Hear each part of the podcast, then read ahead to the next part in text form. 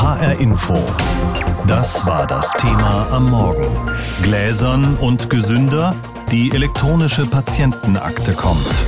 Stellen Sie sich vor, Sie müssten als Notfall ins Krankenhaus. Innerhalb von Minuten müssen die Ärzte entscheiden, was zu tun ist. Welche Vorerkrankungen bestehen, welche Medikamente werden eingenommen, gibt es Allergien, Röntgenbilder, Blutwerte. Das wären alles Informationen, die helfen könnten, Ihr Leben zu retten. Das Problem, sie sind nicht schnell verfügbar.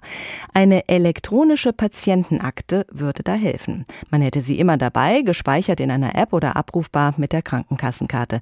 So eine elektronische Patientenakte, kurz EPA, gibt es bereits. Seit Januar stellen die Krankenkassen ihren Versicherten eine entsprechende App zur Verfügung und ab heute müssen auch alle Ärzte die EPA auslesen und bestücken können.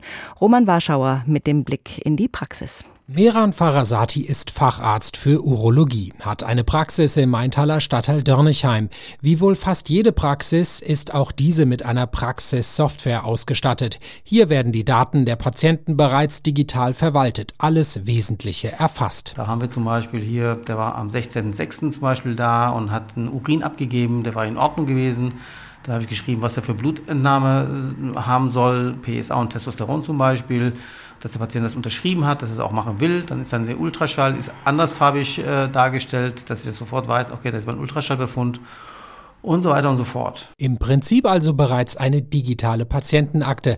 Allerdings sind diese Daten bisher nur über die Computer in der Praxis abrufbar. Ein Zugriff auf Daten durch andere Ärztinnen und Ärzte von außen ist nicht möglich. Die technische Umstellung für die elektronische Patientenakte ist in der Praxis von Meran Farasati noch nicht ganz abgeschlossen.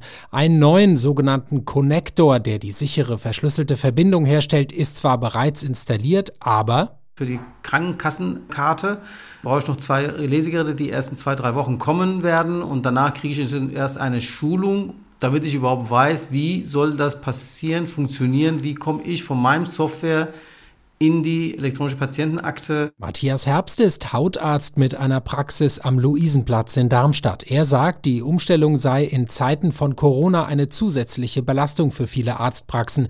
Auch bei ihm sei technisch nicht alles umgestellt. Konnektoren müssen zum Teil noch geupdatet werden. Äh, Teile der Technik äh, müssen noch ausgebaut werden und auch der elektronische Heilberufeausweis hat lange Zeit Schwierigkeiten gemacht, wurde jetzt noch einmal bestellt und wir hoffen, dass er uns irgendwann in den nächsten acht Wochen erreicht. Die Lieferzeit ist zurzeit halt sehr verlängert, weil viele Kollegen den gleichzeitig nun bestellt haben. Doch wie sieht es mit den Patienten aus? Wollen Sie die elektronische Patientenakte überhaupt nutzen? Wissen Sie, was das ist? Habe ich schon gehört, ja. Aber weiter informiert habe ich mich noch nicht, was da alles mit abgedeckt ist. Nee, noch keine, noch nie was von äh, Patientenakte gehört. Äh, ist das das, was auf der Karte gespeichert werden soll, auf der Krankenkassenkarte? Natürlich ist das nicht repräsentativ, aber das deckt sich mit den Erfahrungen der beiden Ärzte, Mehran Farasati und Matthias Herbst. Also seit Januar habe ich keinen einzigen Patienten gehabt, der jemals mich gefragt hat, äh, was eine elektronische Patientenakte ist, geschweige denn äh, fordert, dass ich das alles bei dem Patientenakte einfüge. Bis jetzt keine einzige Frage, keine einzige, das ist mir auch aufgefallen. Bis jetzt überhaupt kein Thema. Im Gespräch mit beiden wird deutlich, sie haben eine gewisse Skepsis gegenüber dem neuen System.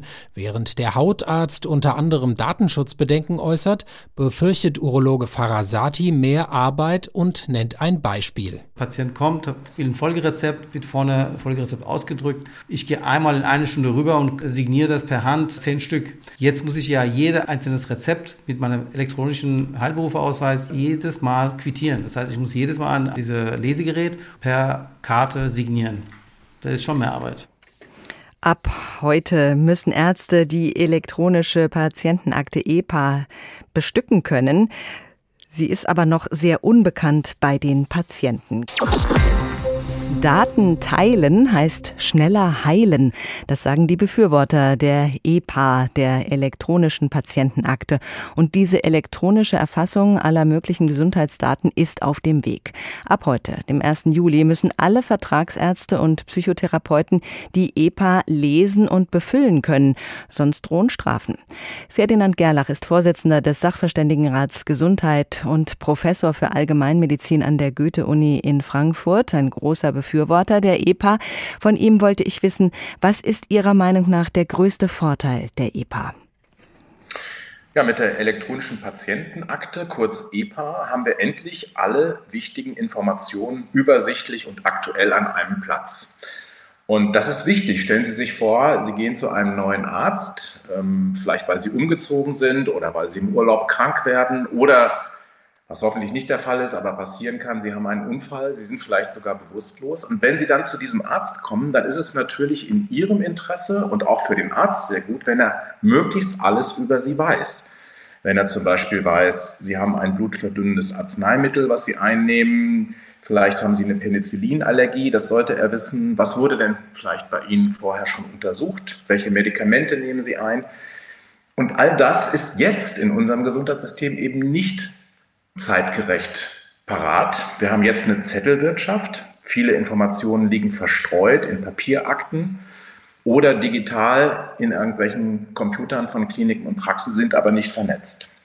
Und jeder Patient sollte ein Interesse daran haben, dass sein Arzt ihn bestmöglich behandeln kann. Und das kann er am besten, wenn er umfassend informiert ist.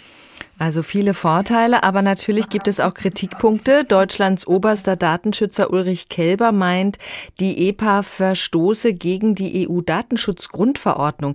Ist seine Warnung aus Ihrer Sicht berechtigt? Nein, das ist sie nicht. Das kann man auch daran erkennen, dass die EPA, so wie sie bei uns eingeführt wird, sogar noch viel leichter zugänglich in allen EU-Mitgliedstaaten, wo ja überall die Datenschutzgrundverordnung gilt, genutzt wird.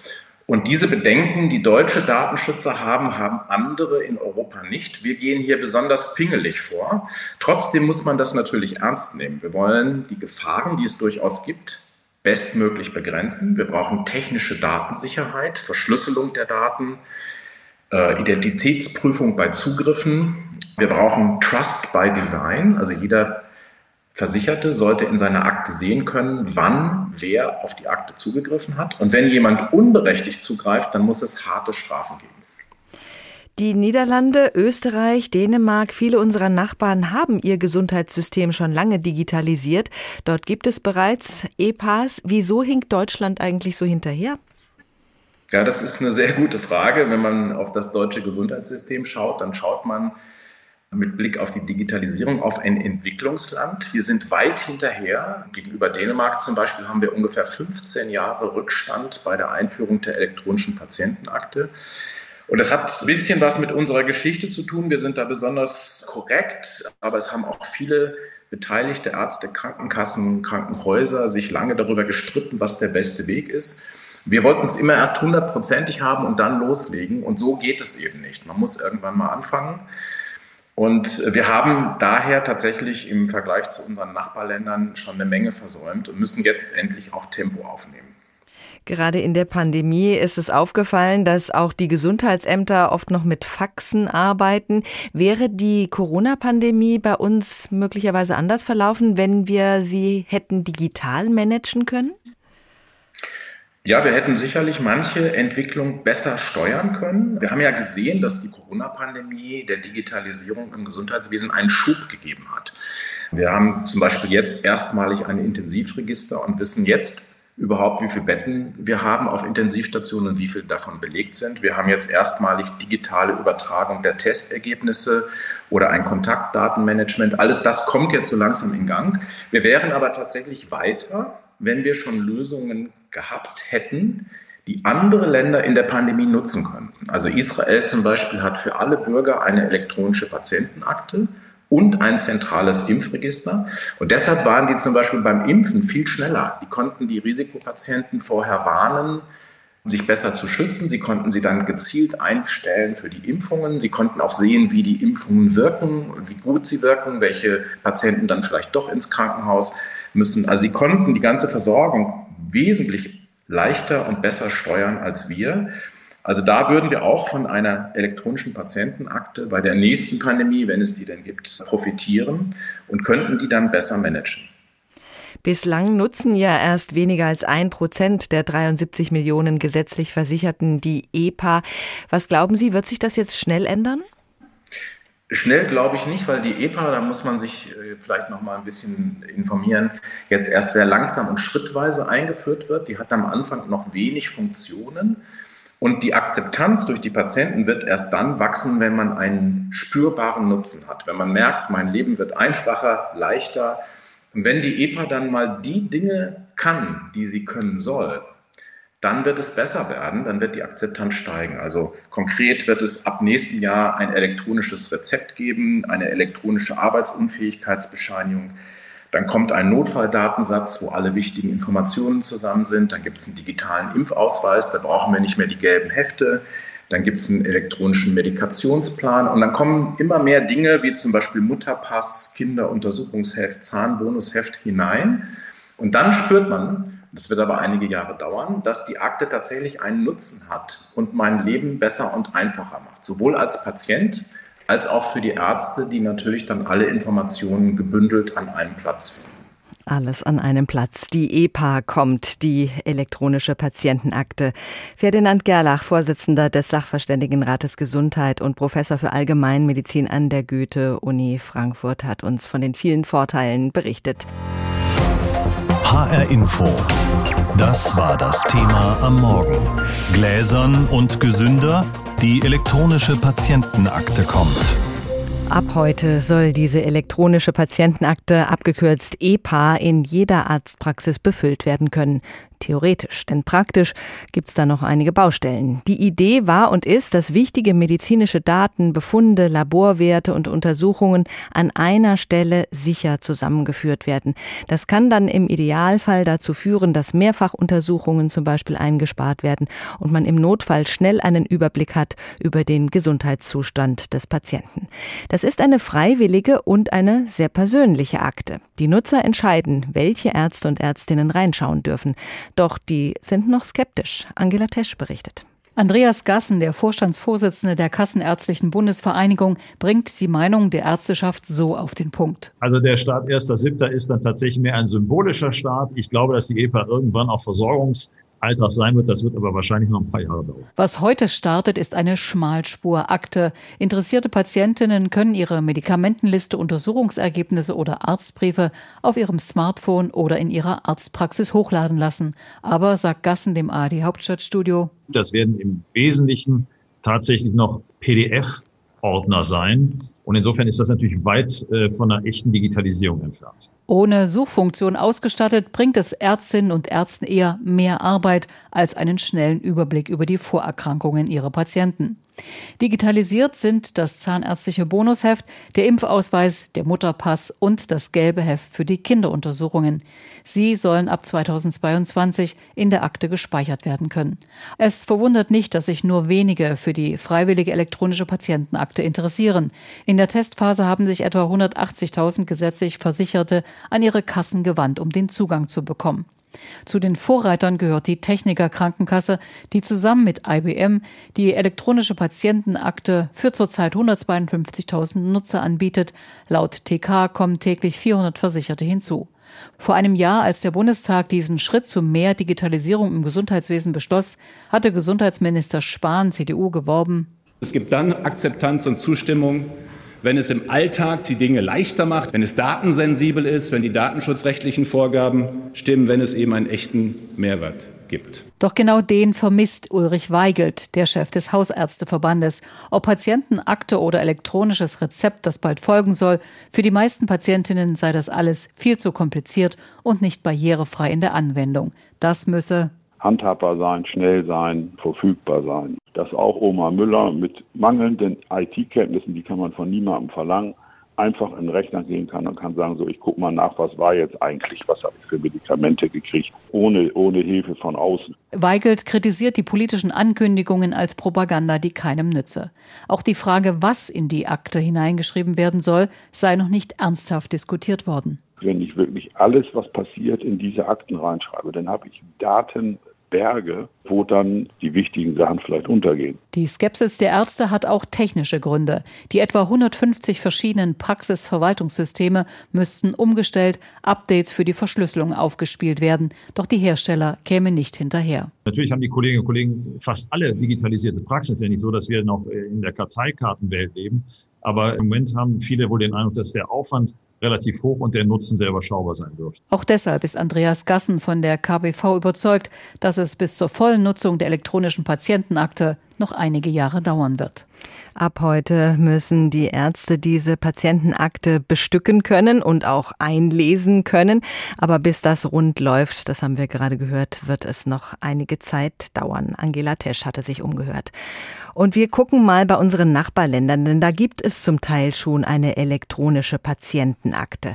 Welche Erfahrungen dort gemacht wurden, das hören wir von unseren Korrespondenten in Dänemark und Österreich. Los geht's in Dänemark. In Dänemark gibt es schon seit 2003 das staatliche Gesundheitsportal synhed.dk. Patienten, Hausärzte, Kliniken und Apotheken sind so miteinander verbunden und können zum Beispiel gegenseitig auf Untersuchungsergebnisse, Klinikprotokolle, Arztbriefe, Rezepte oder ganz aktuell auch auf Impfnachweise oder den dänischen Corona-Pass zugreifen. Das Portal wird inzwischen mehr als anderthalb Millionen Mal genutzt pro Monat. Dabei sind die Daten aus Sicherheitsgründen nicht zentral gespeichert, sondern an mehr als 100 verschiedenen Orten. Dieses System gilt als nahezu sicher, auch wenn es immer wieder mal Lecks und Fälle von Missbrauch gibt oder Kritik daran, dass sensible Informationen länger als nötig auf den Festplatten bleiben, zum Beispiel über längst überwundene Suchterkrankungen. Für die meisten Dänen, die beim Datenschutz deutlich weniger sensibel sind als Deutsche, ist das aber kein Grund, das Portal in Frage zu stellen. Ganz im Gegenteil, für sie überwiegen die Vorteile. Untersuchungen haben gezeigt, dass Patienten, die online rund um die Uhr betreut werden, Behandlungen besser mitmachen, dass sie zum Beispiel seltener Medikamente vergessen und es schneller zur Besserung kommt. Und auch die Gesundheitsprofis profitieren. Dänische Hausärzte sagen etwa, dass sie so viel effektiver behandeln können und damit Krankenhäuser entlasten. Carsten Schmiester aus Hamburg für das ARD-Studio Stockholm. Die ELGA, so wird hierzulande die elektronische Gesundheitsakte genannt, gibt es in Österreich seit Ende 2015. Die Idee hinter dem System, sowohl Patientinnen und Patienten als auch Krankenhäuser, Arztpraxen und Apotheken sollen ein zeitlich und örtlich uneingeschränktes Speichersystem aller Gesundheitsdokumente in einem sicheren Netzwerk zur Verfügung haben, so heißt es. Dazu zählen zum Beispiel Entlassungsbriefe von Krankenhäusern, Labor- und Radiologiebefunde sowie verschriebene Medikamente. Medikamente. So kann ein Arzt beispielsweise Informationen über Vorerkrankungen eines neuen Patienten, die Patientinnen und Patienten ihren eigenen Impfstatus abfragen können. Grundlage ist ein 2013 beschlossenes Gesetz, das eine stufenweise Einführung bis 2022 vorsieht. Inzwischen wird das System in fast allen Krankenhäusern in Österreich und in vielen Arztpraxen und Apotheken verwendet. Grundsätzlich sind alle krankenversicherten Menschen in Österreich automatisch bei der ELGA. Es gibt aber eine Widerspruchsmöglichkeit. Wer möchte, kann sich ganz oder für einzelne Funktionen abmelden. Heute sind alle Bundesländer an das System angeschlossen und fast alle in Österreich lebenden Personen Mitglied. Dennoch gibt es immer wieder Kritik an der Umsetzung und trotz einiger Nachbesserungen auch Zweifel an der Sicherheit der hinterlegten Daten. Sejango Vedarica, ARD Studio Wien. Andere Namen, gleicher Sinn, gleiche Kritik. Elektronische Speicherung von Gesundheitsdaten. Das waren die Erfahrungen aus Dänemark und Österreich. Bei uns geht's heute los mit EPA und deshalb haben wir das Thema genannt Gläsern und gesünder. Die elektronische Patientenakte kommt. Ja, mit ihrer Hilfe sollen medizinische Daten des Patienten schneller zur Verfügung stehen in Arztpraxen, Krankenhäusern und Apotheken. Und ab heute müssen niedergelassene Ärzte in der Lage sein, Informationen in dieser elektronischen Akte ihrer Patienten abzulegen. Alles in allem ein wichtiger Schritt in Richtung Digitalisierung des Gesundheitswesens. Darüber habe ich mit meinem Kollegen Tobias Klein aus unserer Multimedia-Redaktion gesprochen. Tobias, blicken wir doch mal im Detail drauf. Was genau kann die elektronische elektronische Patientenakte? Also in der elektronischen Patientenakte kann ich selbst als Patient Dokumente ablegen, zum Beispiel alle Unterlagen, über die ich selbst verfüge. Das können Gesundheitstagebücher sein, zum Beispiel der Verlauf von Blutdruckwerten. Das können Schmerztagebücher sein. Ich kann darin alle möglichen Daten abspeichern, über die ich selbst verfüge, zum Beispiel aus äh, Fitness-Trackern. Ja, Ärzte und Krankenhäuser und so weiter, die können darin auch Dinge speichern. Vorausgesetzt, ich habe dafür ein Einverständnis gegeben. Das können dann Arztbriefe, Diagnosen, Befunde sein. Es können aber auch Medikamentenpläne gespeichert werden oder ich kann auch meine Patientenverfügung darin ablegen. Ja, der Hintergrund ist, dass Ärzte, Apotheker und so weiter möglichst schnell, umfassend und zentral auf meine Gesundheitsdaten zugreifen können, wenn ich das denn möchte und das auch erlaube, denn ich selbst kann entscheiden, wer meine Daten einsehen darf und wer mhm. nicht. Im Falle eines Falles wäre dann alles beisammen. Wie funktioniert die Akte denn genau und wo bekomme ich sie her? Zunächst mal vorneweg, die Nutzung ist komplett freiwillig, also ich muss die elektronische Patientenakte nicht nutzen, wenn ich das nicht möchte. Wenn ich sie nutzen möchte, dann gibt es zwei Wege, das zu tun. Ich kann zum einen eine spezielle App meiner gesetzlichen Krankenkasse auf mein Smartphone oder Tablet herunterladen. Dazu muss ich erstmal schauen oder nachfragen, wie die App genau heißt der jeweiligen Krankenkasse. Ich habe das mal selbst für die Techniker Krankenkasse ausprobiert. Dort muss ich mich über die App mit meiner versicherten Nummer und meinen persönlichen Daten registrieren und jetzt bekomme ich in den nächsten Tagen einen Brief zugeschickt mit einer PIN. Damit schalte ich die App dann frei und ja, der Ablauf kann bei anderen Krankenkassen natürlich anders sein, aber ich denke, das wird recht ähnlich ablaufen. Das ist der eine Weg und wie funktioniert der der zweite Weg, den du angesprochen hast?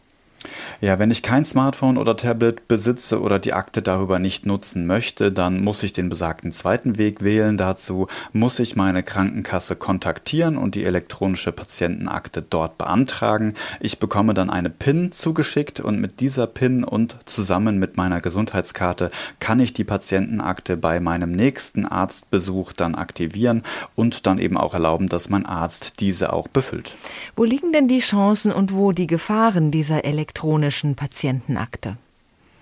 Die Vorteile, die liegen klar auf der Hand. Ein Beispiel, ich gehe zu einem neuen Arzt und der kann sich dann mit Hilfe der Akte ein komplettes und umfassendes Bild von meiner, ich nenne es mal, Gesundheitshistorie machen. Der kann, sofern ich das erlaube, sofort in meine Dokumente schauen und ist schneller und besser informiert, was im Zweifel natürlich gut für mich ist. Also er muss nichts anfordern, es vergeht keine wichtige Zeit.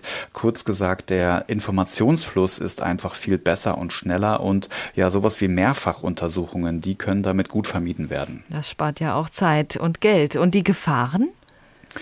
Ja, es sind sensible Daten und die müssen gut geschützt sein. Sie liegen zentral an einem Ort und wer Zugriff hat, der erfährt eben sehr viel über mich, eigentlich alles über meine ja, gesundheitlichen Schwachstellen. Und wir müssen nur mal darüber nachdenken, was passiert, wenn, ich sage jetzt mal, potenzielle Arbeitgeber von einer früheren schweren Krankheit eines Bewerbers erfahren, dann werden die den möglicherweise nicht einstellen.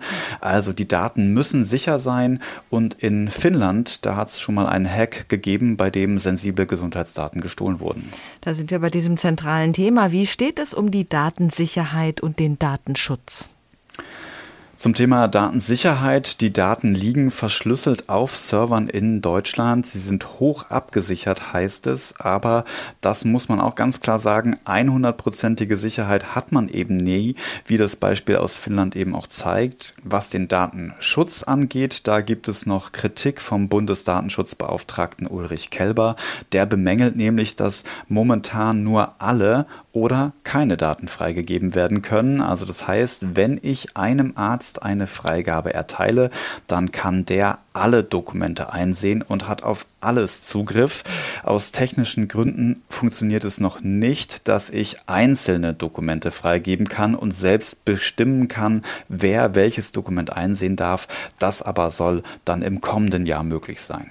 Ab heute müssen niedergelassene Ärzte in der Lage sein, Informationen in der elektronischen Akte ihrer Patienten abzulegen. Wie das funktioniert und wie es um den Datenschutz steht, das hat Tobias Klein für uns zusammengefasst. HR Info. Das Thema. Wer es hört, hat mehr zu sagen.